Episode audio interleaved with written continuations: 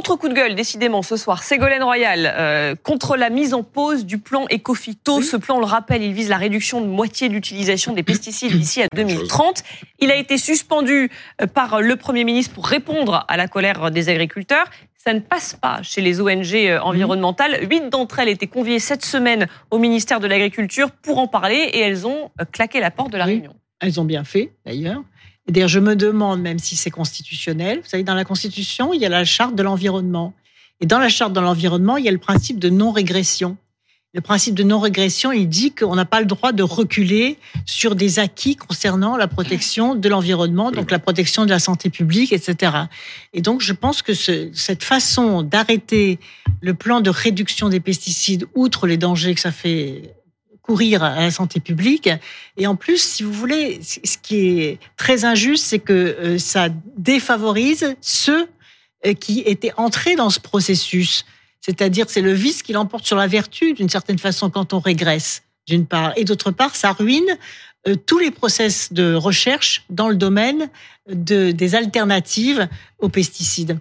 Et donc, je pense que c'est une très mauvaise décision, là aussi, qui a été prise sous le. Mais, mais est-ce qu'on va pouvoir euh, reculer Parce que euh, maintenant qu'ils l'ont annoncé aux agriculteurs, euh, il y a un ultimatum hein, avant le salon d'agriculture. Les agriculteurs ne demandaient pas. Hein, c'est une minorité d'agriculteurs, l'agriculture intensive, qui a déjà des marges considérables, qui veut en gagner encore, qui veut gagner encore davantage. Donc ça, je pense qu'il faut bien faire la distinction entre les agriculteurs des exploitations familiales qui ne veulent pas reculer sur la question des pesticides parce que c'est leur propre santé euh, qui est en jeu et le modèle global auquel on veut, auquel on veut adhérer. Il faut aller vers davantage de, de protection et de santé, le gouvernement de sécurité qui a mis en place 250 millions d'euros pour essayer de trouver des, des alternatives, euh, justement moins oui, mais il les décourage. Alors il les, dé, il les décourage. interdire et je vais vous dire euh, aussi, c'est que les, les problèmes environnementaux, il y a toujours des solutions. Il y a toujours une façon de s'en sortir vers le haut. Et par exemple sur ce sujet-là, puisque l'on sait que les deux grands producteurs, c'est allemand Bayer et c'est Monsanto il y avait, il y a un, espace pour euh, une filière de développement industriel sur les alternatives non nocifs aux pesticides.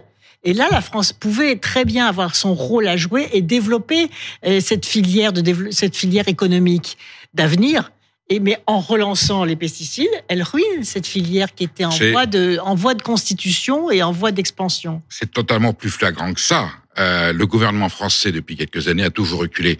Les glyphosates, Brune Poisson, ministre, a piqué une colère noire un jour sur Europe 1, parce que dans la nuit, à son insu, Gilles Legendre et Mme Pannier-Runacher avaient, fait, avaient défait un projet qui réduisait le glyphosate.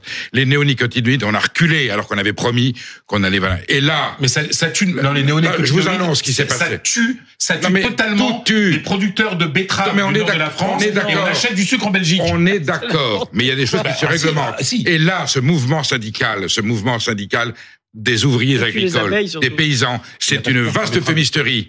La FNSEA voulait que le gouvernement, la FNSEA voulait que le gouvernement recule sur le plan éco-phyto.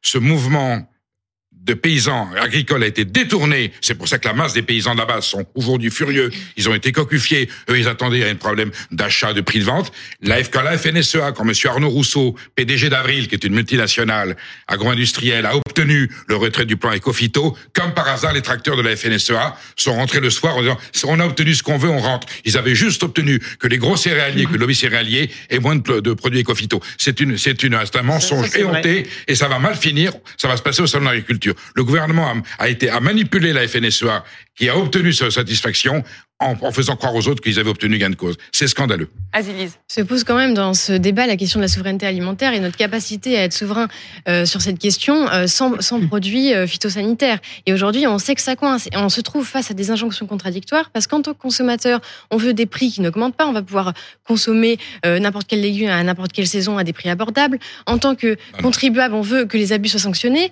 Et en tant que citoyen, on aimerait une transition écologique. Donc à un moment, il va falloir trancher et je ne suis pas certaine aujourd'hui que tous les pesticides d'ailleurs soient rangés euh, dans la même catégorie. et, on, et, on, sait que certains enfin, en tout cas, la cancérogénéité de certains n'est pas prouvée aujourd'hui. On a des ministères d'agriculture, on est au septième gouvernement. Le, la, seule grande réforme qui a été faite, c'est celle de Stéphane Neufol avec l'agroécologie. Voilà. Et puis les PAT, les projets d'alimentation territoriaux. Ça, c'est une vraie avancée que la Macronie a totalement démontée.